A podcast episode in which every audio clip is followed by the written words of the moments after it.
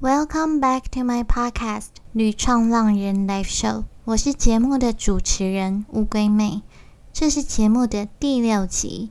今天我们要来聊一聊，用不一样的方式学日文，如何让学语言变得更有趣。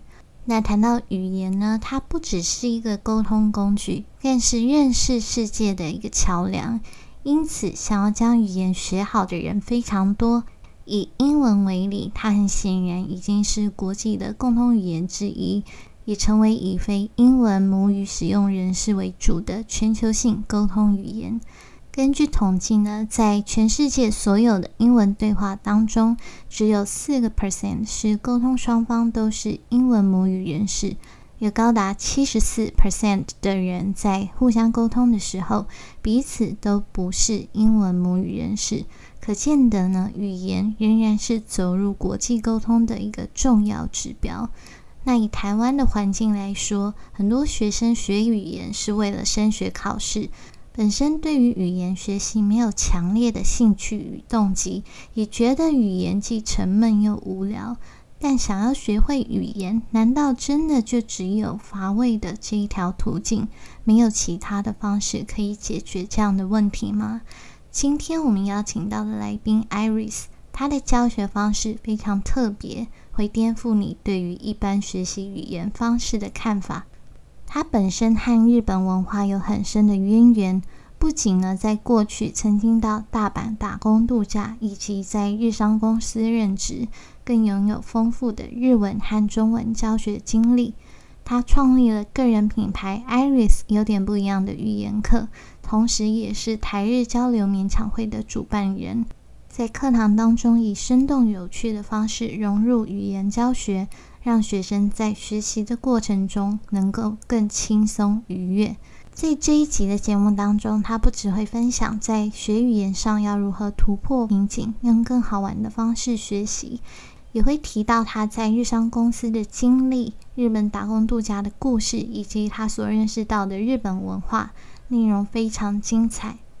在节目开始之前，我想先阅读一位听众 Sunny Happy Everyday 的留言。他对节目留下了五颗星，并且提到很充实的内容，主持人的口条很清晰，在和来自不同领域的来宾互动时很自然，是值得推荐的 Podcast 节目。非常感谢你的留言和评分，我都有收到了，也会继续努力。那如果现在在收听节目的你有任何想法，都很欢迎你留言告诉我，让我有倾听和进步的机会，也让更多人有机会收听到这个节目。无论你现在是在 Apple Podcast、YouTube、Spotify 或 SoundOn 上面收听《屡创浪人 Live Show》，记得订阅这个节目，这样你才能收到最新一集的通知哦。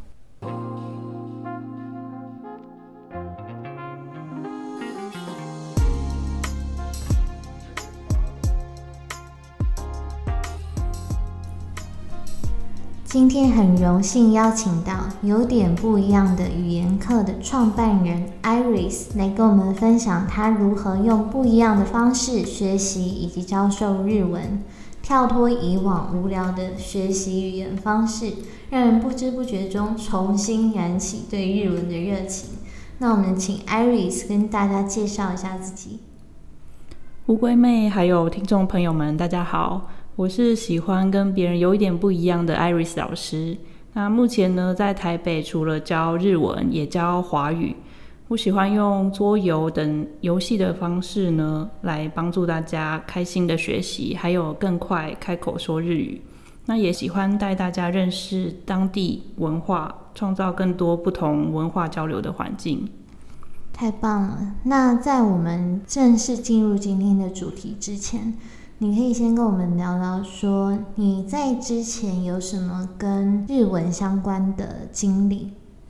嗯，我大学毕业之后第一份工作是在日商公司，那工作了三年左右。后来因为就是打工度假制度开始了，我就决定到大阪度假打工。那回来台湾之后，也在台湾的贸易公司工作了四年左右。不过一直对教中文有兴趣，所以后来跑去上了华语师资班。也就转职当华语老师。那有一份专门教日本人的工作。那同时，因为认识到一个多语习得的团体，也在那边当日文助教。那前前后后大概教了三年左右，就离开原本的教室，开始经营自己的粉砖。所以你算是不止跟日文有渊源，跟中文的渊源也蛮深的。那你怎么会从中文跳到日文？然后你又是从什么时候开始喜欢上日文？大概是高中时期吧，因为当时很喜欢听一些日本流行乐，还有看日本的连续剧、综艺节目等等，有点像当时流行的他日族。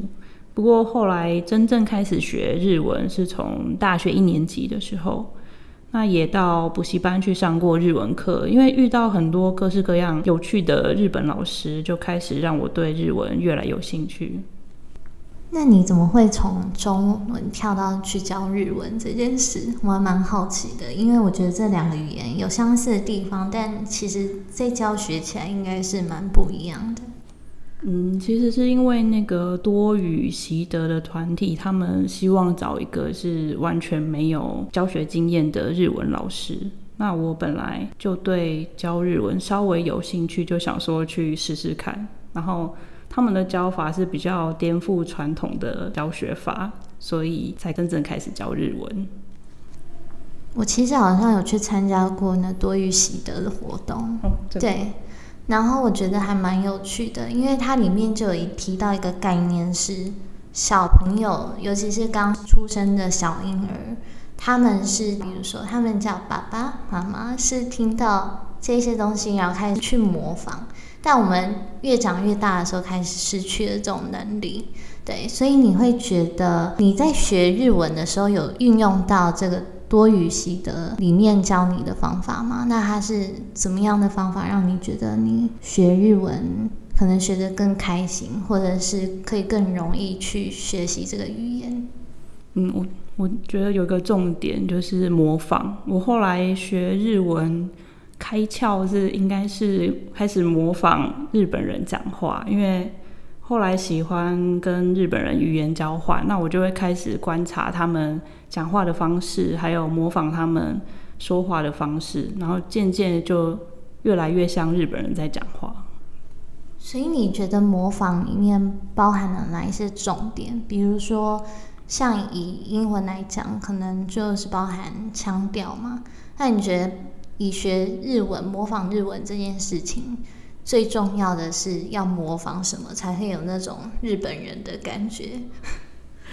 嗯，我觉得他们的腔调也是跟中文很不一样，可能没有像中文那么的抑扬顿挫很明显，所以有时候可能你讲话不能像中文那么用力，而且他们没有卷舌音。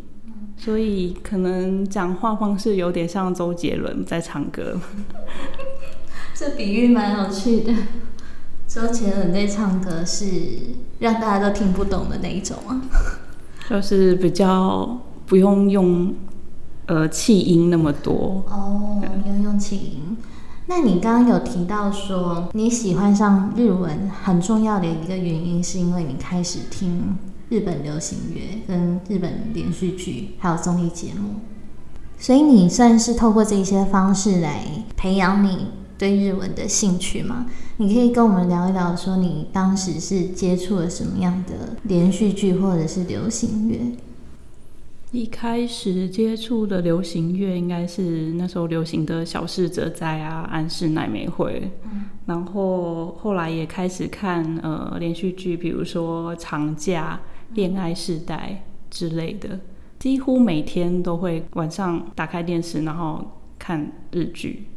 嗯，那假设你在听，比如说安室奈美惠的音乐，或者是你在看一些日本节目的时候，你会边看边模仿他们的音调吗？还是你会怎么样在这个过程里面去增加你的，可能是比如说你的日文听力？这样子的技巧，嗯，会，我会就是模仿他们唱歌的方式，还有他们唱歌的那种有一些细节，或者是歌词，我也会去研究它里面的意思，然后渐渐就是增加自己的单字量。嗯，那假设以比如说安室奈美惠一首歌好了。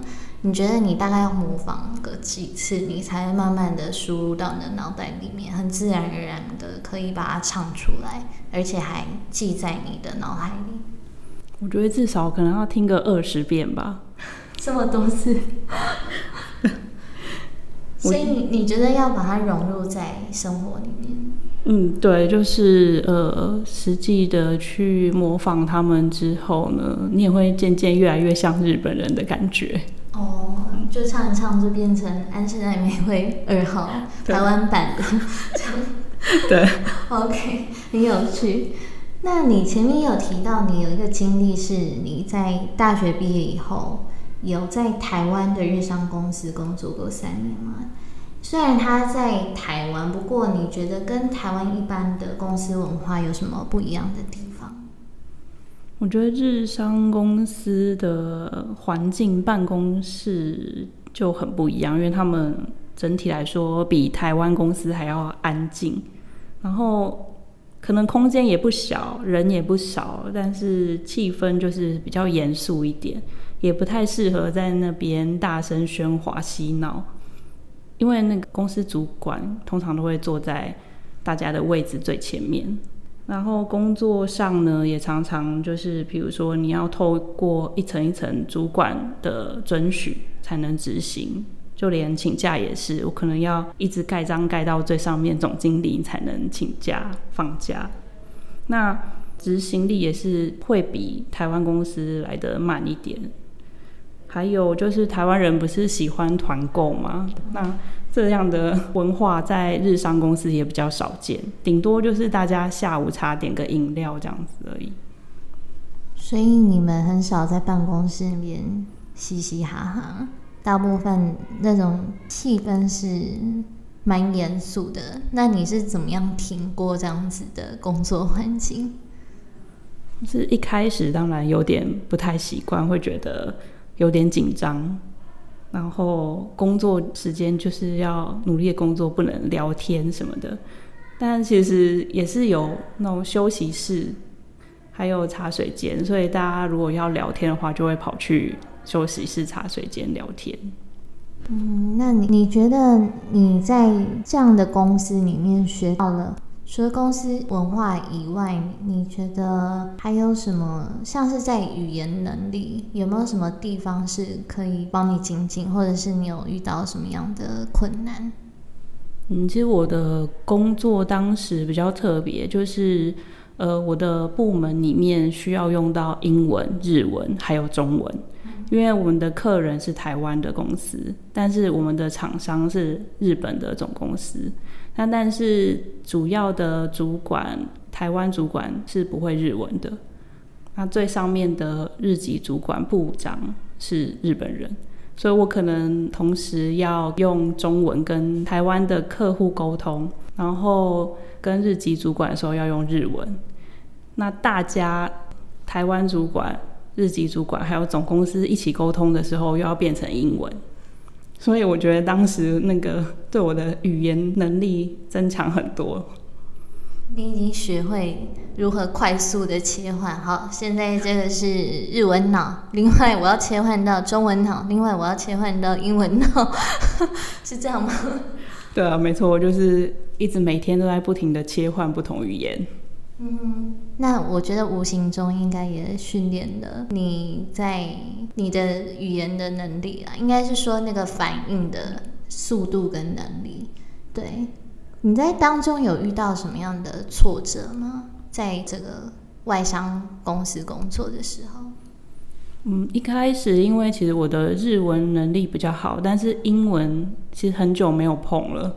所以要写英文的 email 其实是有点痛苦，所以需要一段时间练习。那我也是模仿，就是看到其他人的 email 的时候就学起来这个用法要怎么用，或者是日文 email 也是有一些什么敬语，也是模仿其他人的 email 内容。然后慢慢的习惯，就会知道该要怎么写，怎么回复。那你在后来又到了大阪去打工度假吗？我蛮好奇你当初怎么会选择大阪，而不是说像东京那样的大都市。那再来是说，你觉得在打工度假这个过程当中，有没有遇到什么很特别的经历？那你在这个过程里面的收获是什么？嗯，一开始因为我在台北，呃，开始语言交换的时候，认识到一个来自大阪的女生，她后来我们也变成很好的朋友。所以我决定要去打工度假的时候，就想说要到她的老家大阪去。那她刚好也结束留学的生活，回去大阪。那之后去了以后，发现大阪的物价也比东京便宜，还有大阪人也比东京人感觉来的亲切又热情。所以后来就决定去大阪。那在那边经历的一年，我觉得真的是太多有趣的事情可以分享，所以有可能讲两集都讲不完。主要是我住的 guest house 是个很有趣的地方，因为当时住在那边有很多来自不同国家的室友，那我们后来感情也变得很好。而且我在回台湾的前一天，大家帮我举办欢送会。而且同时，在那一天有日本电视台要来采访我们的 guest house，所以我也顺便被采访。那在那边打工的话呢，其实语言上，因为是大阪，所以他们其实有大阪腔。所以虽然我在去大阪之前，我的日文程度可能在生活绘画上没有什么障碍，可是一到当地才发现，我很像来到。就是，比如说很多客家人地方，或是大家都讲台语的地方，又再体验到一次语言不通的感觉。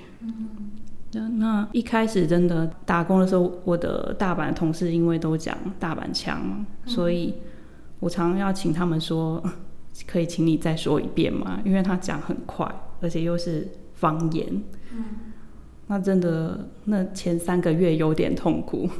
常常要猜他们在说什么，然后他们在笑什么也听不懂。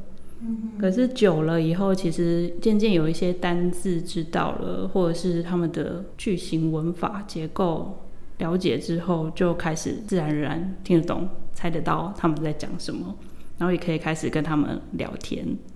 所以，嗯，我觉得这三个月虽然有点痛苦，但是是个很宝贵的经验，又从头开始学了一个语言的感觉。嗯。像是从这个大阪腔跟一般日文腔的差别，你可以举一个比较简单的例子跟大家分享，说大概是差在哪里？哦，大阪腔的话，比如说，呃，一般我们在学的东京腔会说不吃是塔贝奈，嗯，但是到大阪呢就会变成塔贝 hen，嗯，还有 对。比如说，呃，多少钱？我们一般学的是一个啦，嗯，但是大阪就会说 number，嗯，这个我觉得应该是我，我也听不懂，我也只会一个啦，对，应该是，就算你学习日文到一个蛮精深的程度，可是你听到一个完全不一样的，等于有点算是像另外一种语言。那你不懂他们的笑点，你就是除了请他们再重讲一次，或者是讲慢一点以外，你觉得你大概花了多久的时间去适应，然后再重新去学习这样子的强调？一开始大概是到第四个月，我开始听得懂百分之五十。嗯，他们如果都用大板腔在聊天的话，嗯，对，大概是三四个月左右。所以你开始在日常生活中模仿他们的笑声，哈哈哈，这样，还是说你怎么样利用像你前面提到的，比如说语言习得的方法，还是你有在透过什么样的方法去在这四个月当中去习惯这件事情？就是他们其实很像台湾人喜欢吐槽别人，所以他们有一句话就是“难的呀呢”。是你说什么东西呀？嗯，所以我就会开始学他们吐槽，就是 在讲一些笑话或者是开玩笑的时候，就会对他们说“难听呢”，嗯，然后他们也觉得很好笑，因为听到外国人会说大阪腔，嗯，他们也觉得很亲切。哦，那你就瞬间有融入的感觉。对，嗯哼。那你觉得你在大阪有没有什么很印象深刻的经历，会让你觉得这个地方很温暖，然后你很想要可能以后有机会再去一次？虽然现在没办法了，对不对？对啊，之前其实我第一次去大阪是跟朋友一起去旅游，嗯然后当时也是自由行，所以我们常常会在路上找路啊，找店家在哪里。那就刚好在大阪市区在找一家拉面店的时候，呃，在看地图的同时，旁边就有一个中年大叔就跟我们搭话，就说你们要去哪里呀、嗯那我们就说我们要去这家拉面店，他就告诉我们说，哦，这个要怎么走，前面直走右转。然后讲完之后，可能看我们还是有一点点不确定的表情，他就说，哦，带你们去吧，就真的带我们去那家店。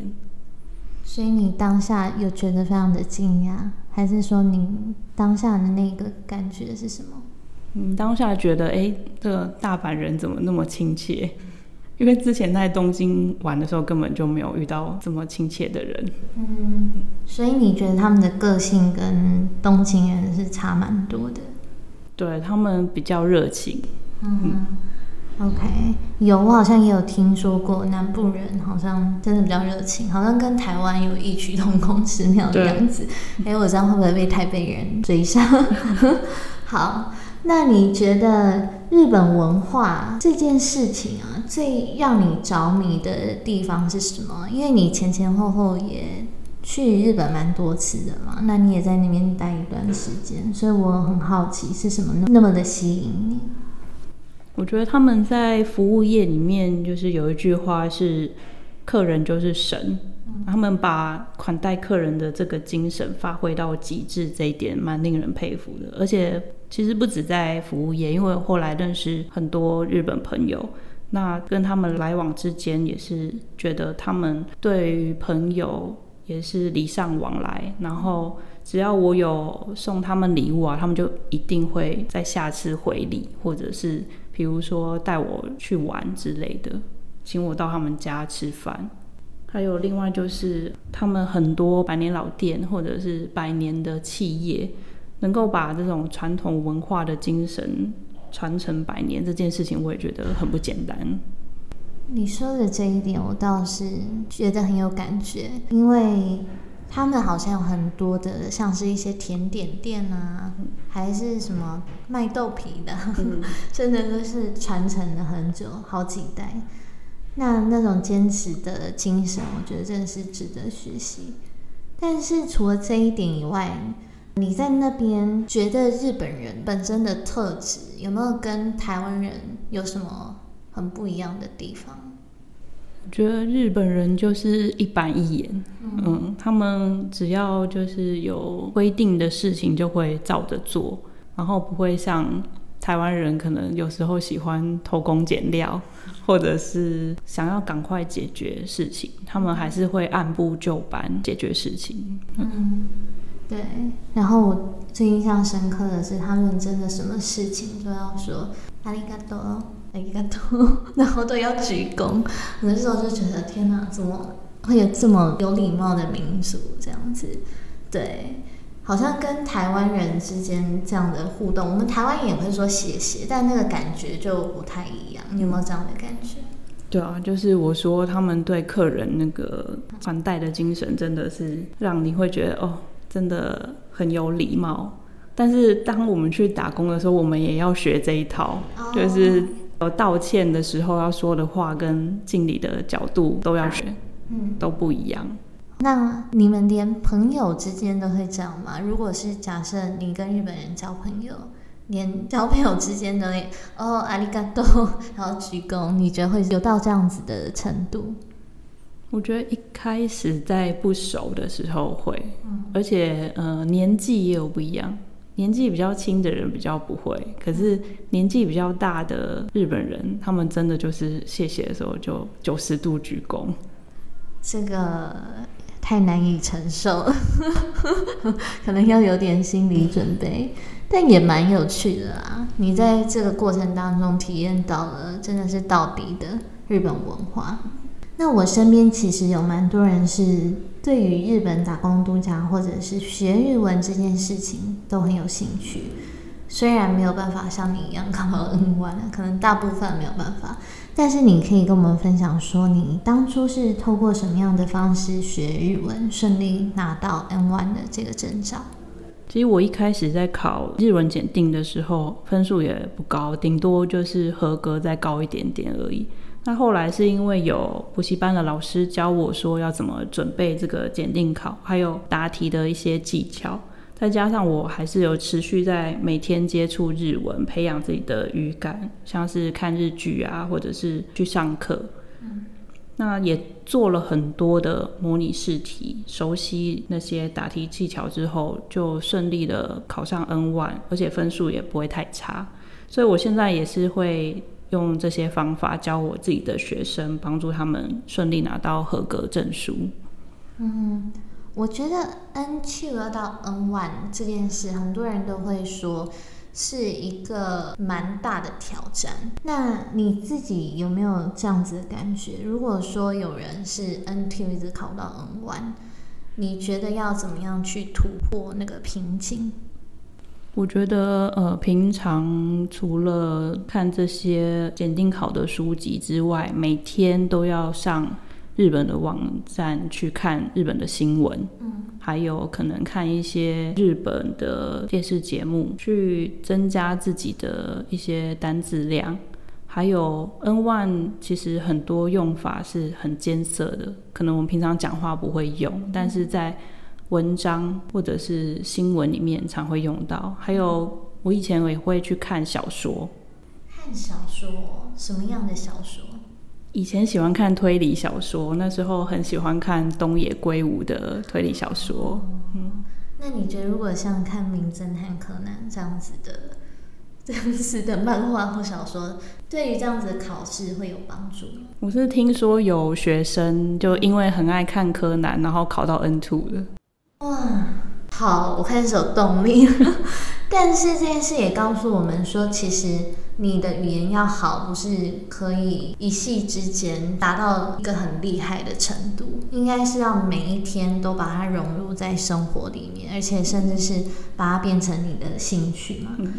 OK，那如果说假设今天以初学者的这个角度来讲好了，因为我记得日本打工度假的最低门槛是 N 五嘛。那你觉得，如果是 N 五要去日本打工度假，会不会很困难？我觉得要看你找的工作吧，因为其实日本有很多各式各样的工作都需要可能外国人或台湾人。那他们在需求上，其实因为工作内容的关系有所不同。像有的工作它是伴手礼店，那他接待的客人都是。外国人、台湾人、香港人，那他可能需要的就是你的中文能力，反而日文能力他没那么要求。但如果你在饭店工作的话，可能就必须要讲到日文的敬语，那你的程度 N 五一定就是不够，他们可能就要要求 N two、N one 的程度，所以跟呃你要找的工作有关系。在日本，如果说你不会用敬语这件事情，日本人会体谅你吗？还是会不会发生什么奇怪的事情？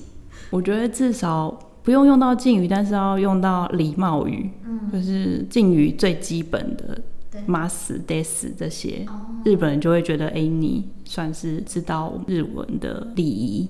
但是你如果直接跟他用口语的方式的话，他可能会觉得，哎，我跟你也很熟嘛，然后你怎么这么没有礼貌这样子？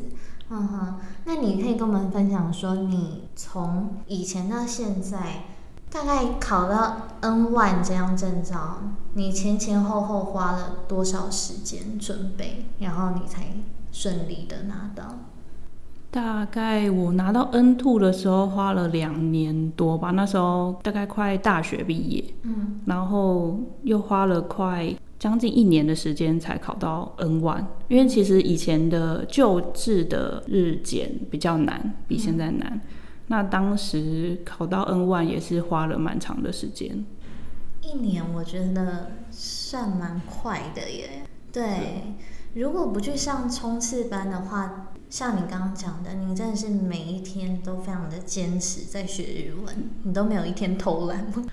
对我几乎每天都会固定看日剧。哦，对那我可以感觉到你是一个很自律的人，但我觉得如果不够自律的人，可能你会觉得有什么样的方法吗？我觉得可能要找到一个你喜欢的目标或者是内容，比如说有的人是追星，然后有的人是喜欢综艺节目，也有人喜欢去日本旅游。就是你要找到一个你喜欢的内容，然后它的内容是日文的东西来学习。嗯，所以换句话说，你觉得那个动机也要很强烈，对不对？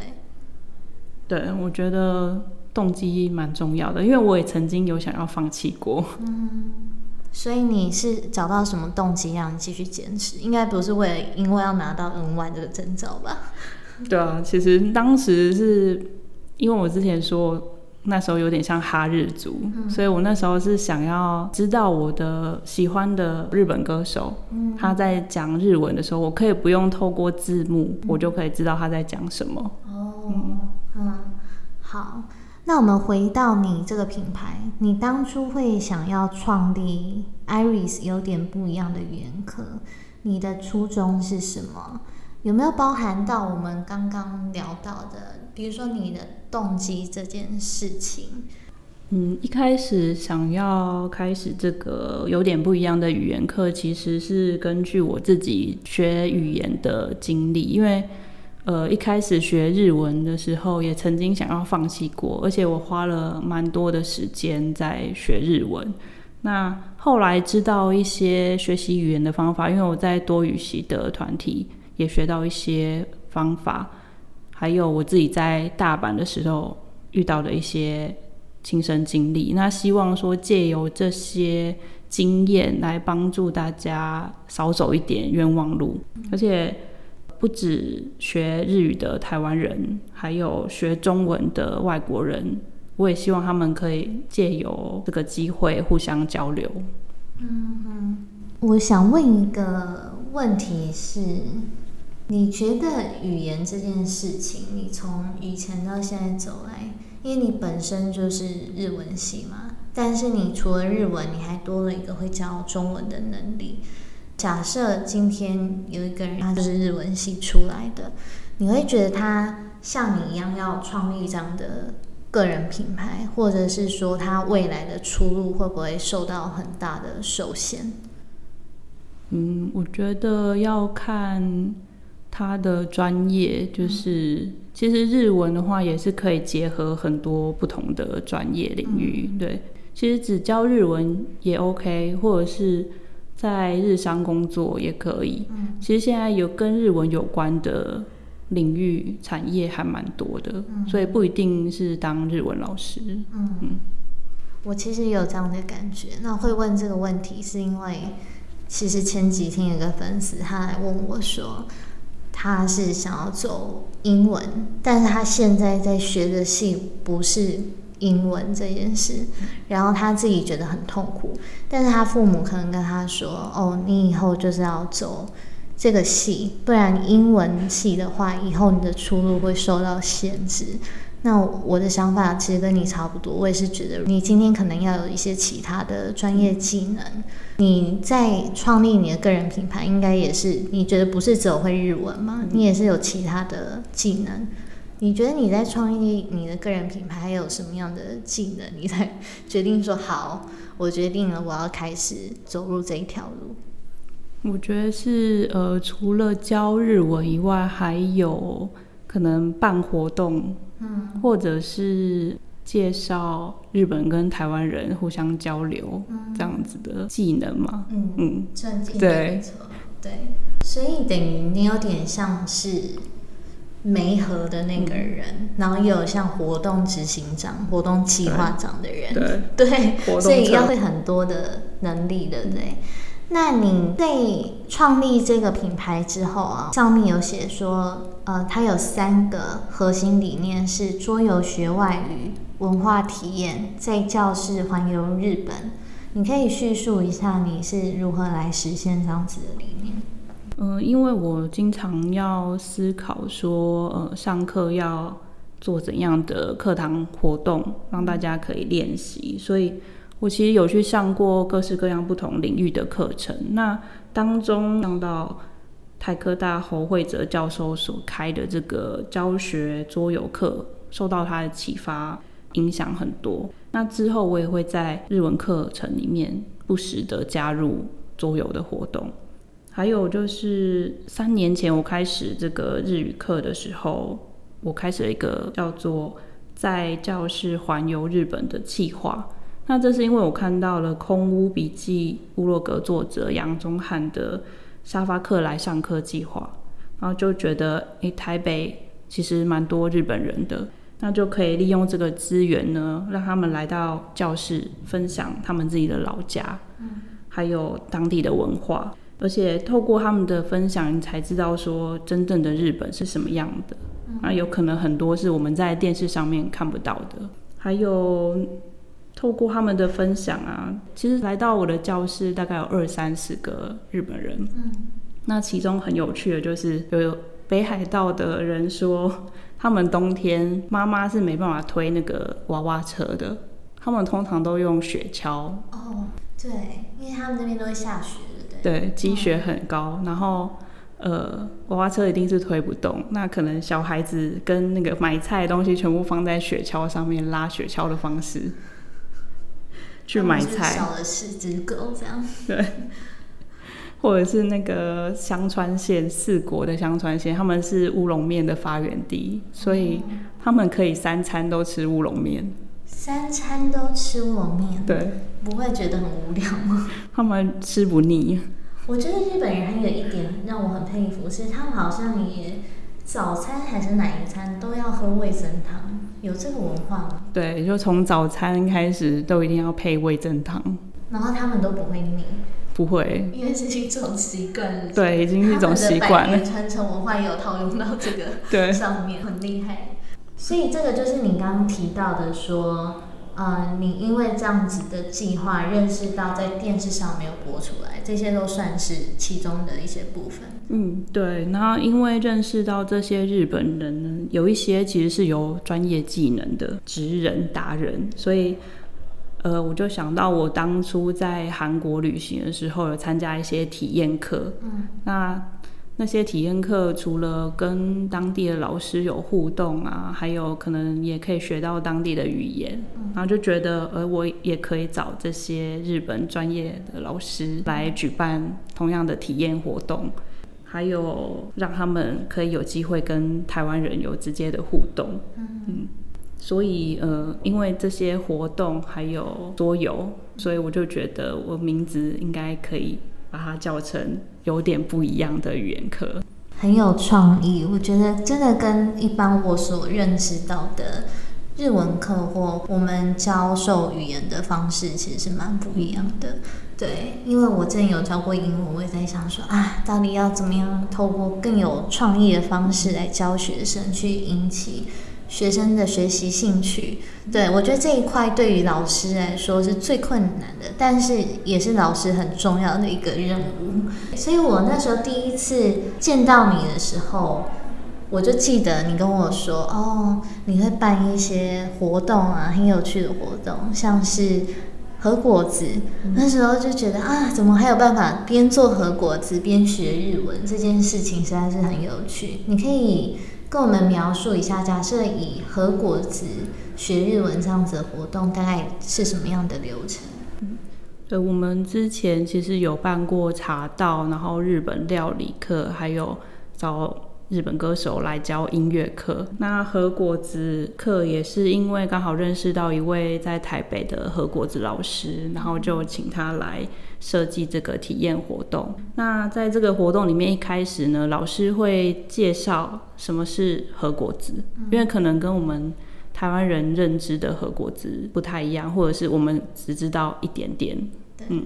那在介绍完之后呢，老师就会实际的带大家一个一个步骤去做你自己的核果子。对，那也会让大家体验到说，为什么一个核果子那么贵，其实是需要花费很多心力去创作的。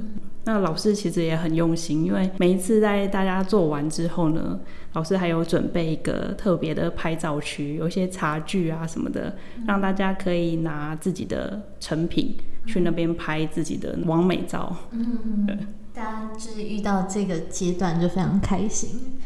对，大家都很兴奋，每人抢着拍照。嗯，我觉得如果可以搭配和服或浴衣啊。女生应该会抢翻天，因为好像每个女生几乎都很向往这样子的体验。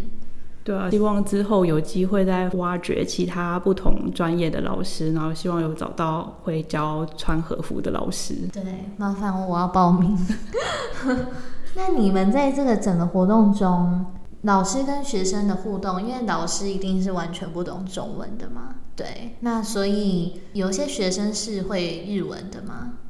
嗯，对，整个活动里面，主要老师都是用日文说明，那我在旁边用中文翻译。不过后来发现，就是很多参加的人其实都有学过日文，那他们有的人甚至会直接跟老师就是互动、问问题之类的。所以你等于是说，你算是帮那些不会日文的人做一个桥梁。对，就是如果参加者是完全不会日文的话，我就会在旁边帮他翻译。嗯，但是从这个活动中，等于是老师跟学生互动，也慢慢训练他们的听力，对不对？而且可以从日本人身上直接学到他们的文化跟经验。那除了这一点以外，还有另外一点，我觉得很特别的是。呃，虽然我们前面有讲到嘛，你现在这个个人品牌的主轴，目前看起来是以日文教学为主。不过你最刚开始是从教中文开始的，那你不仅拥有很丰富的日文教学的经历，也有很丰富的中文教学的经历。那你目前中文家教的学生是日本人，你当初怎么会想要挑战教日本人中文这件事情？嗯，其实教日本人中文的动机是因为我一开始呃想要练习自己的日文能力，然后开始找日本人语言交换，然后在教他们的过程觉得很有趣，也可以发现一些台湾日本不同的文化。不过有一些人就是可能来到台北学中文，或者是在生活上遇到一些语言不通或是困难。那我就会觉得说，如果我是呃专业的华语老师，或许可以帮忙他们的地方会更多，所以就开始去上华语师资班，然后就刚好在师资班之后呢，有找到日本人开设的中文教室，就开始在那边教日本人中文。那你觉得教中文跟日文哪一个对你来讲比较有挑战性？然后学生通常会遇到什么样的困难？你在教学的时候，是不是也把不一样的语言教学方式应用在教中文这一块？嗯，其实两个挑战性不太一样，困难度也不同。嗯，那我觉得教中文比教日文稍微再难一点，因为中文的发音比日文发音难很多，还有四声对日本人来说也是很困难。嗯，因为。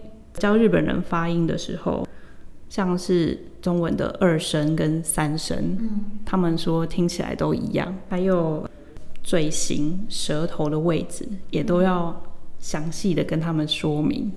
因为日文其实都是用嘴巴前面这一块在说话，然后舌头其实也不太需要动得很厉害就可以讲话了。可是中文不行，你一定要配合嘴型，还有舌头的位置。嗯。那你可以举个例子，什么叫二声跟三声都一样？因为他们在说那个，比如说水饺跟睡觉，嗯，或者是你好的时候，其实你跟好应该都是三声，对。但是他们会搞不太清楚，因为你听起来变成二声，对，其实它会变二声，对。然后他们就会搞不清楚到底是两个都要念三声，还是。二声跟三声，真的，我觉得对外国人来讲，不要说日本人，很难去调整。但如果他们真的调整到快崩溃的时候，你要怎么样帮助他们突破这个难关？我可能就会跟他讲说，放轻松，没关系，就多听中文的，比如说英档，或者去看连续剧。就有时候是你必须要先加强自己的听力，然后才有办法说出来。嗯，对。所以你也觉得说，不是他们今天，比如说花钱去上课学语言就解决了，他们自己私底下其实也要花时间来学语言，才会有一个更大的。进步的成效，对不对？对，因为我自己其实，在学韩文的时候，我遇到跟他们一样的状况。嗯，因为我一开始在学韩文的时候，发现我一开始怎么样都发不出那个音，跟标准的不太一样。可是持续听韩文歌或者是看韩剧之后，一阵子，大概两三个月，嗯，我就发现，哎，我越来越可以发到那个正确的音。嗯，所以。我也会用这样的经验跟学生说，其实多听之后，你就会比较容易发到正确的音。嗯，所以重点还是要不断的刻意练习这件事情。我发现真的很重要，好像不管学什么东西都是这样子。那你在当中，你说你你会把那个桌游活动带到，比如说教日本人中文。这样子的课程里面吗？嗯，对啊，桌游我也会把它设计到课程里面，让他们练习，或者是呃有一些课堂活动，比如说角色扮演之类的，还有实际带他们去外面体验台湾文化。哦，还有这样的课程？嗯，对，就是比如说可能带他们去大道城。或者是带他们去参观龙山寺，然后讲解说台湾的寺庙文化。哦，你的课程真的是很多元哎，我觉得听起来让我也很想报名啊。老师，我也要报名学中文。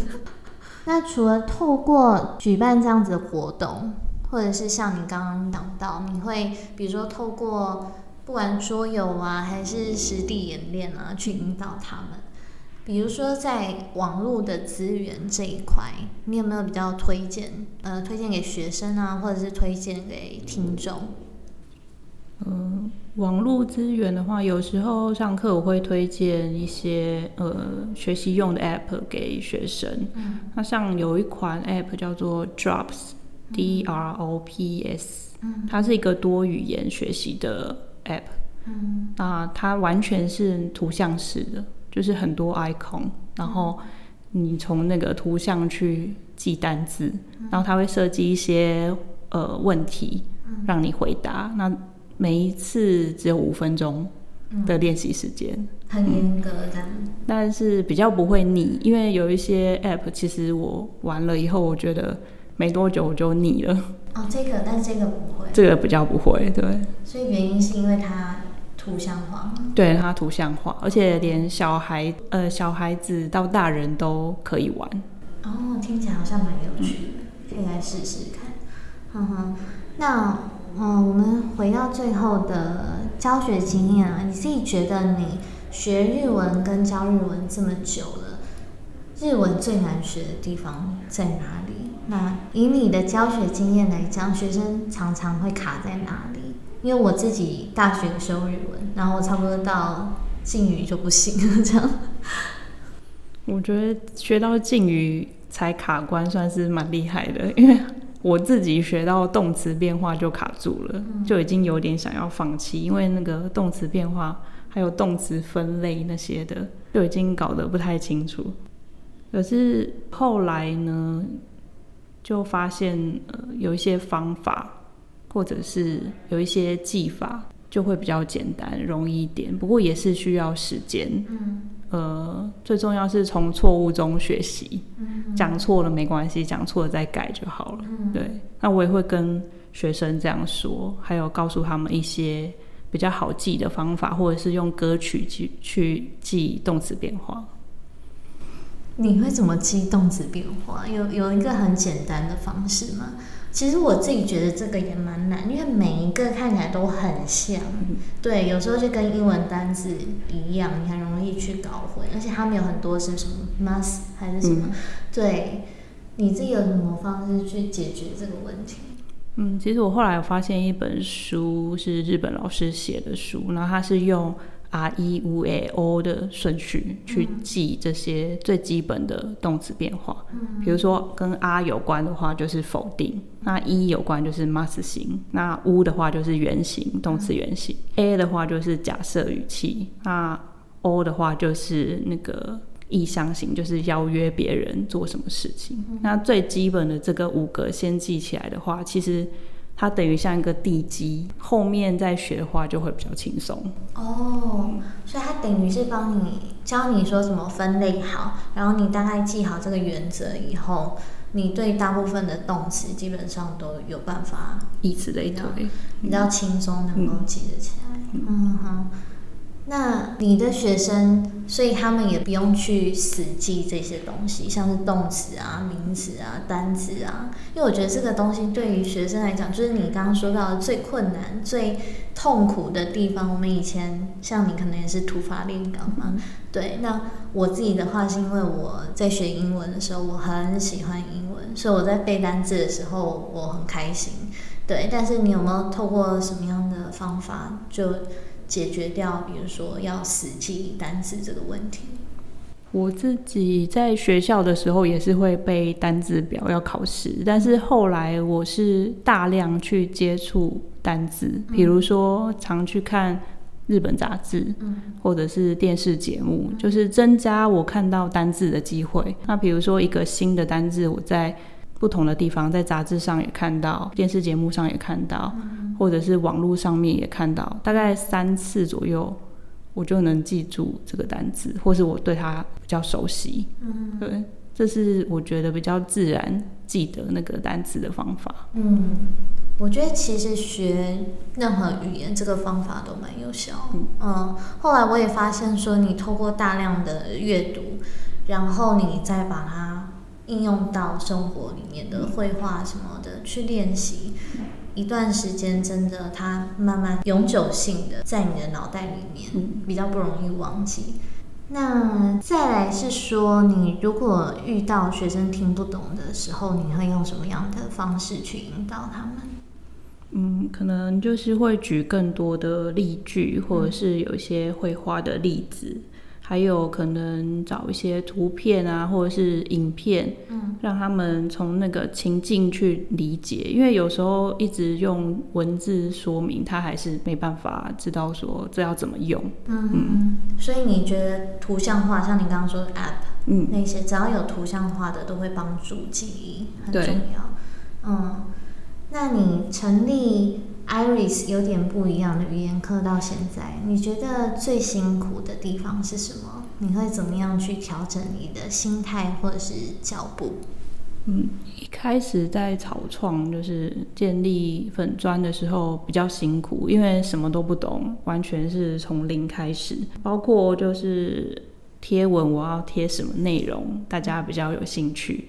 或是我要怎么宣传找学生，也都完全不了解，所以常常一开始花了很多时间做了一篇贴文贴上去，但是可能只有一两个人按赞，触及率也超低。嗯，对，那时候其实挫折感跟那种觉得不知道以后会怎么样，嗯，有那种不安的感觉比较大。嗯，可是后来我就去找一些相关的书籍来看，或是文章，还有追踪一些。比较成功的、比较受欢迎的老师，他们做的粉砖内容，然后再慢慢摸索出一个比较效果比较好的方式。嗯，然后不断的就是可能上课的时候也会问学生说，他们觉得哪里有困难，然后希望课程可以加一些什么东西，然后去慢慢调整上课的内容。所以你都会去倾听学生们的想法跟意见，然后来做修正。哼哼，我觉得这一点蛮重要的，有像是社群行销对粉丝一样，也要去倾听粉丝的意见。那我还蛮好奇，说你现在的学生来源啊。他们大概是怎么样接触到你？是真的透过你的本专吗？还是说他们是透过什么口耳相传？他们是怎么找到你？其实一开始口耳相传的比较多，但后半段从粉砖上面看到我的贴文，或是看到我用桌游在上课一些卡牌游戏，然后被吸引到，希望说就是不要那种传统的上课方式，想要稍微有点活泼的上课方式。嗯，你的卡牌就是像是你在做贴文那样的卡牌吗？像是 Instagram 上面贴文那样算是卡牌的一种方式？的卡牌比较像，比如说大富翁的游戏，但是有更多种各式各样的玩法，还有有的是我会去买日本的桌游来使用。哦，所以连卡牌变化都很多样，这样 真的是很不一样。我觉得这已经不是有点不一样。OK，那如果有听众想要让日文更进步，你会给他们什么样的建议？可以比如说通过更有趣啊、有效，或者是像不一样的学习方式来加强日文。嗯，我觉得就是像刚刚有提到的，从生活里面去寻找。你喜欢的内容，然后去找那个内容的日文来学习是最好的，而且比较不会中途放弃，就是你的动力会比较强。比如说，我以前是喜欢日本歌、日本歌手，或者是喜欢日剧，那有的人可能喜欢动漫，都可以，对。或者是日本小说的各种领域都可以，这些教材其实都是比较贴近生活化的。那平常就是多看，上的时候，有的人会就是可能常常转日本频道、日本节目的频道，就让你的耳朵呢常常接触到日文，培养自己的那个日语脑，自然你习惯那个日语的节奏之后。还有他们的表达方式进步就会比较快。等于是说，你还是要为自己创造一个语言的环境。对，除了动机以外，对不对？那最后是一个粉丝的问题了。你觉得透过自学语言，有可能到达精通的程度吗？我觉得自学的话，还是有人到达精通的程度，但是你可能必须要有一个像老师的人。来帮你纠正，就像我们的母语也是要去学校上国语课，然后学到一些比较高深的或者是比较好的说法、用法，或者是句型之类的。那必须要有一个人帮你纠正错误，你才有办法到中高阶的程度。嗯。所以你觉得要有一个老师，你是说你可以自学，不过在这一条路上，可能还是要有一个人带领你会更快这样子。对你也可以找语言交换的对象帮你纠正错误，对，也是自学的一种方式。对，对对对，嗯，我自己也是觉得有可能啊，但是就像你刚刚讲的，有一些学习者。他可能其实自己犯了什么错误，他自己听是听不出来的。对，那是需要一个专心的人带领才会更顺利。对，那假设有听众想要认识或者是精进日文的话，你可不可以针对初学者跟进阶者分别推荐一本书？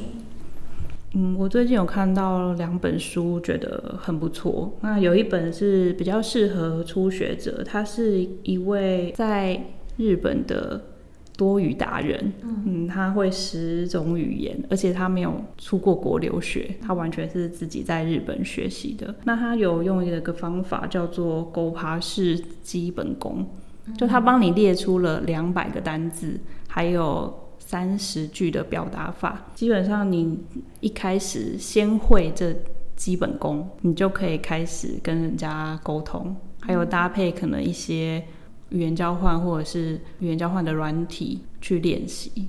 哦，对，那进阶者的话，我觉得最近有一本书很棒，也蛮多人在讨论这本书的，就是《Shadowing》跟读法。那这个是日文版的，那里面有很多非常生活化的对话，还有呃一些句子，还有就是它的有一个好处是。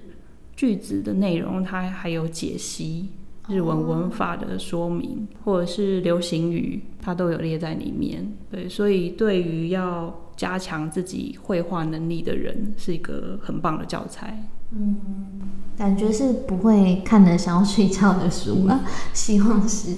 对，那这些书的话，我都会放在我的部落格上面。如果想要知道的话，就可以去看。那每一次来宾来，我其实都会问一个问题：你觉得你的人生哲学是什么？嗯，我以前在网络上有看到一句话，我觉得蛮喜欢的，就是。你不需要很厉害才能开始，但是你要开始才会很厉害。嗯，那这也是我后来觉得做任何事情都应该要先开始，才知道你有没有办法变得很厉害。的确是这样。嗯。而且实际上，我周围有看到很多优秀的老师，其实他们都比我更早开始创立自己的品牌。那他们也累积了很多经验，经营的蛮成功的。所以我就觉得，嗯，我当初可能年轻的时候就是太害怕会失败，所以一直不敢跨出那个第一步。嗯，对，或许我更早开始就能累积更多经验。那现在也是一样，就我如果觉得哎有兴趣，但是没有接触到的事情，我会先去尝试看看，做看看，然后再决定说我要不要继续深入的研究它。像现在大家不是很流行 IG 线上直播或 FB 直播吗？其实我完全对这块领域就是没有概念，也没做过，所以最近有想要研究一下，然后来开个直播，可能。可以解答一下大家在日语学习上面的一些困难。拜托老师，你赶快开直播，我觉得这个有很多学习者很需要。对，这个如果开直播以后没有人来看的话，那就是那些粉丝准备 去发展。好，没有来开个玩笑。那我还蛮好奇，你刚刚有提到一件事。你说，因为你有过去的那个经验，你很希望如果重新开始的话，你是会更克服你的恐惧去做尝试。那现在你因为有了那样的经历以后，你说你会尝试以后再决定要不要深入研究，你会依照什么样的标准去评判说你要不要继续做这件事情？可能会看去做这件事情达到的效果如何。嗯，你会给自己设一个时间点吗？时间轴，比如说我在多久以前没有达到，好，那我可能就放弃这件事，我再去尝试别的看看。差不多是三个月到半年吧。嗯嗯，所以还是要给自己一段时间去试。嗯，对。嗯。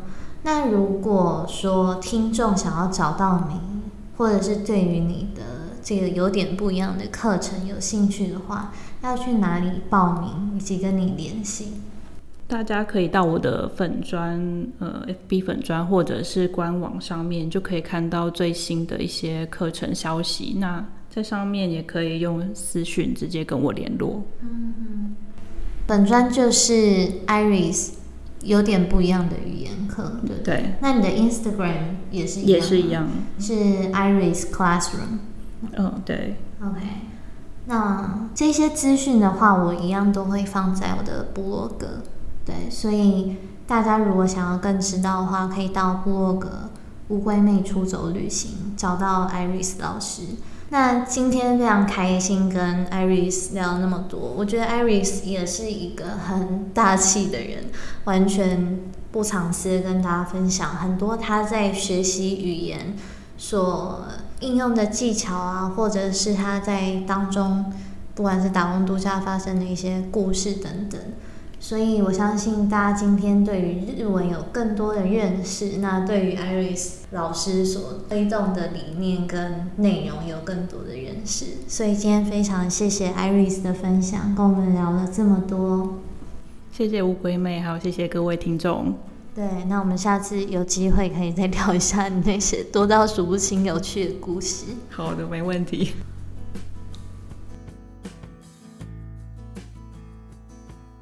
在这一集里面，Iris 和我们聊到几个重点：一、想要用更有趣的方式学语言，一定要把语言融入在日常生活中，平常就要培养语感，并且找到适合自己、同时切合兴趣的语言学习材料，例如影集、歌曲、小说、动漫等等，多以听的方式来刺激学习，并且加以模仿，包含语调、口气。情绪等等，能完全将自己融入到这个角色或情境里面是最好的。二，想要学好语言，一定要理清背后的学习动机是什么，找到能够引起兴趣的内容来学习，才不会因为感到乏味而无法坚持下去。学习动机包含内在和外在的动机。外在的动机是指学习者因为外在的因素而学习某一项语言。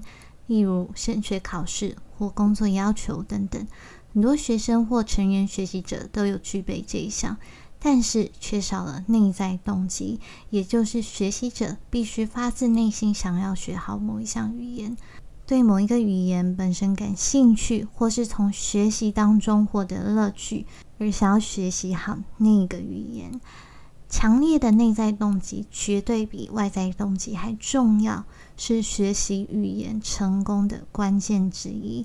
如果只为了考试或工作的需要而学习，成果通常会有限。三、遇到听不懂或发音一直不到位的瓶颈的时候，给自己一段时间，让耳朵适应语言的频率。每天听合适素材半个小时。坚持二到三个月，会对打开耳朵有很大的帮助。